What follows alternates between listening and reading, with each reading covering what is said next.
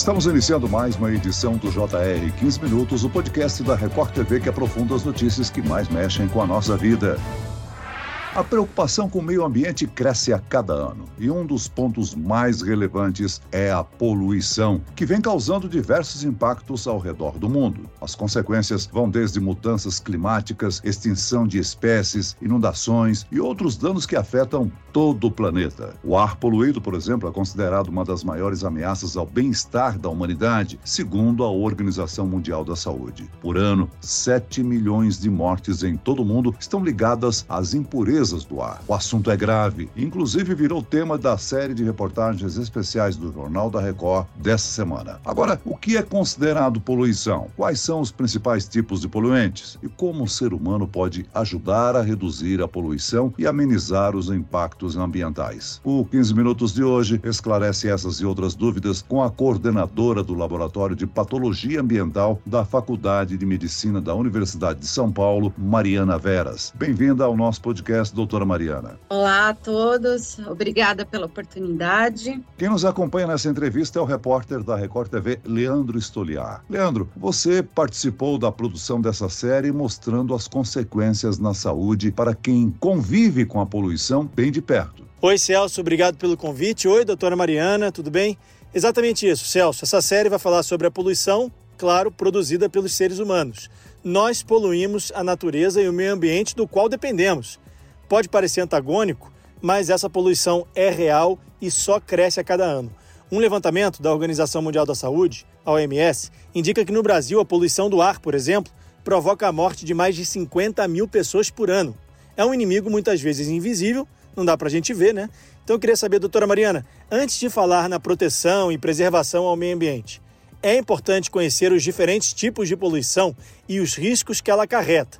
O que é considerado poluição? Bom, quando a gente fala de poluição do ar, a gente pode separar em dois grandes grupos de poluentes: os gasosos, né, e o particulado. Hoje a gente sabe que esse material particulado é o que impõe os maiores riscos à saúde das pessoas. E afinal, o que é esse material particulado? Bom, explicando de uma forma bem simples, é a poeira, a fuligem que é formada durante a queima de combustíveis, né? Principalmente os combustíveis utilizados nos veículos é o maior problema aqui no nosso país. Mas também quando você queima lixo, quando você queima madeira, carvão, você também produz esse material particulado. Essas partículas elas são muito pequenininhas e muitas vezes a gente não consegue enxergar. Tá? Então imagina a espessura de um fio de cabelo e divide por 60. Então esse é o tamanho médio de uma dessas partículas. E por ser pequenininha, nós inalamos e ela entra no nosso corpo e consegue atravessar todas as nossas barreiras de defesa. A senhora citou aí a poluição praticamente do ar, né? Mas as fontes que causam poluição são chamadas de poluentes e existem diversos tipos.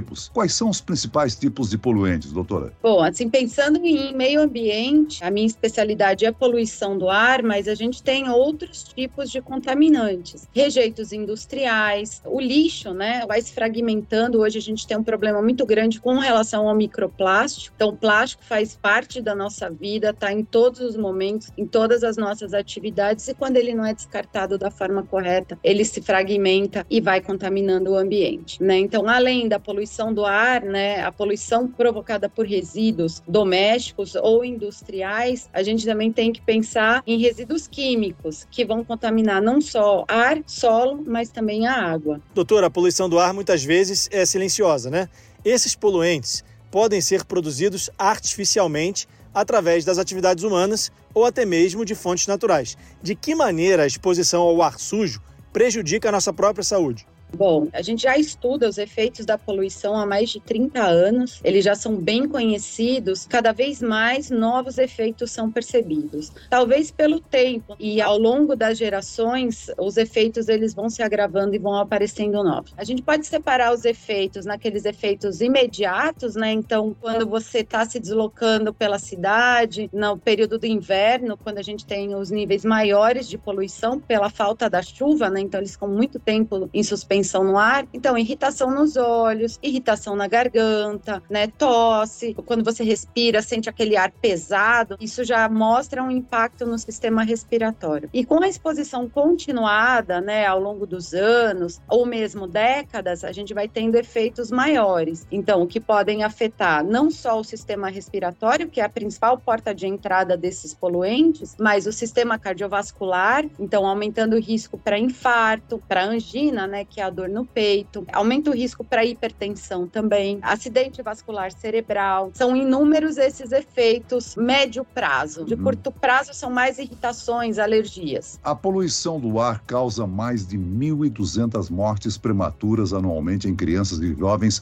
na Europa. São dados da Agência Europeia para o Meio Ambiente. A gente pode dizer que crianças e adolescentes estão mais vulneráveis às poluições? Bom, entre grupos vulneráveis, a gente tem que sempre lembrar de crianças e idosos e pessoas com algumas doenças pré-existentes. Então, tem vários grupos que são sensíveis a esses efeitos. Por quê? As crianças, o sistema de defesa, ele não está totalmente maduro e os idosos, porque o sistema de defesa não está mais eficiente em decorrência da própria idade do envelhecimento. Agora, a qualidade do ar do ambiente doméstico é um outro motivo para a preocupação, ou seja, a falta de renovação do ar em ambientes internos pode desencadear doenças? Com certeza, né? Então a gente sempre fala de poluição do ar e pensa do ambiente externo e esquece do ambiente interno. Então, casas que ainda usam fogão a lenha, tem lareiras e ela não tem uma boa ventilação, os níveis de poluição podem ser até 2.500 vezes maiores que no ambiente externo. Além desses gerados em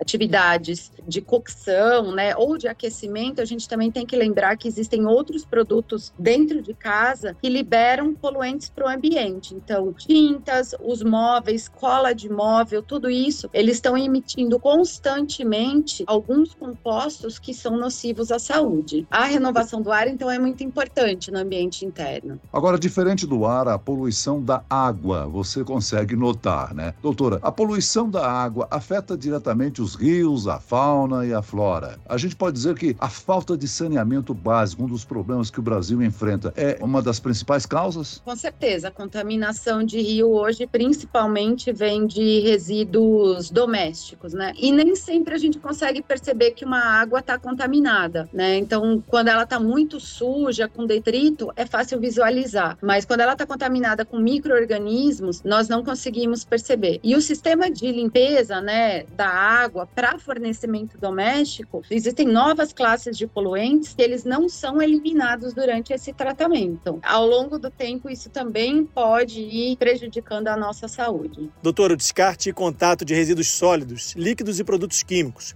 com a superfície do solo podem penetrar e atingir o subsolo. A ação do homem em muitas situações é a principal causa? Sem dúvida. Hoje, infelizmente, essa falta de gerenciamento de resíduos, seja qual tipo de resíduo for, né, doméstico, industrial, a gente não se preocupa tanto com isso. E hoje acho que é o maior problema com relação à saúde, porque no meu entendimento, quando a gente fala de poluição, a gente sempre tem uma visão mais ambiental do problema, quando na verdade a visão deveria ser de saúde. Então, tratar a poluição poluição ambiental como um problema de saúde, né? Então a gente está mudando essa visão, mas ainda há passos muito pequenos. Agora, a poluição é um dos maiores perigos e desafios que o mundo inteiro encara. Na nossa série, a nossa equipe visitou e conversou com um instituto que trata de animais marinhos. E só no ano passado o projeto registrou cerca de 940 ocorrências com animais nas praias da Bacia de Santos. Ou seja, a ingestão de lixo e o contato com equipamentos de pesca foram as principais principais causas. Agora, lixo na praia é um problema que tem solução. Quais são os impactos do lixo marinho, hein, doutora? Eu vou falar da perspectiva do ser humano, né? Nós nos alimentamos de peixes e diversos estudos mostram a contaminação desses animais não só pelo plástico, né, microplástico, mas também por metais pesados que são provenientes de rejeitos tanto industriais, domésticos e mesmo dos navios de carga, que eles vão contaminando o oceano,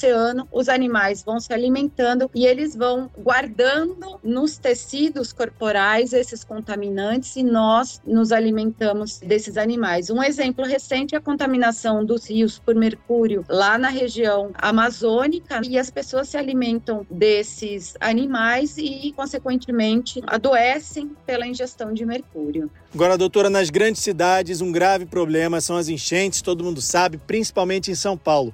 A falta de saneamento e o descarte de lixo feito de forma irregular contribuem para o grande número de ocorrências? Os resíduos produzidos e mesmo eu diria um pouco da falta dessa educação ambiental das pessoas, de uma consciência ambiental do problema que é eu jogar uma sacolinha, ah, só uma sacolinha. Assim, isso vai voltar para a gente de alguma forma, mais cedo ou mais tarde, seja por causa das enchentes e a perspectiva do ponto de vista climático, elas não são muito boas. Então, esses eventos extremos de clima, eles vão ser mais frequentes e as cidades aqui no Brasil não estão preparadas para encarar isso. Então, com certeza, esse pouquinho que a gente erra todo dia no descarte incorreto, ele vai voltar para a gente mais cedo ou mais tarde. Agora, doutora Mariana, o plástico está presente aí em diversos objetos, né? São embalagens, eletrodomésticos, acessórios e uma infinidade de outros produtos. E o Brasil é um dos maiores produtores de lixo plástico no mundo, ocupando aí o quarto lugar e apenas 23% desse material é reciclado. Agora, existe uma categoria desse material que tem causado preocupação. A senhora já até citou: os microplásticos. Essas partículas já foram encontradas nos oceanos, no estômago de animais, na água potável e no corpo humano. Como é que se formam? Quais são as principais preocupações com relação a isso? Bom, o microplástico, como eu disse, ele se forma pela fragmentação né, de um plástico maior no meio ambiente, pelo desgaste, ele vai liberando partículas e isso se dispersa no meio ambiente. Mesmo as roupas, né? Tem muitas roupas que elas são sintéticas e elas não deixam de ser um tipo de plástico. Então, esses fiozinhos microscópicos voam e acabam sendo inalados. O nosso laboratório tem uma linha de pesquisa que investiga esses microplásticos no corpo humano, né? A partir de autópsias, a gente busca nos diferentes órgãos esses plásticos. A gente ainda não conhece tão bem os efeitos na saúde humana do do microplástico. Mas a gente acredita que não seja muito diferente do que acontece com a poluição. Então, provocar um processo inflamatório, né, processos alérgicos. E o que mais nos preocupa no momento é o que esse plástico carrega com ele. Então, uma vez no meio ambiente, outras substâncias muito mais nocivas à saúde, né, como hidrocarbonetos, eles grudam nesse microplástico, né? Não só isso, como metais e microorganismos organismos e aí esse microplástico acaba sendo um veículo de entrada para o nosso corpo. E uma vez no corpo, os impactos eles podem ser uma simples reação alérgica até problemas inflamatórios crônicos, né? Mas os estudos ainda estão em andamento. Sem dúvida alguma, a gente já ressaltou aí o perigo, né? Que é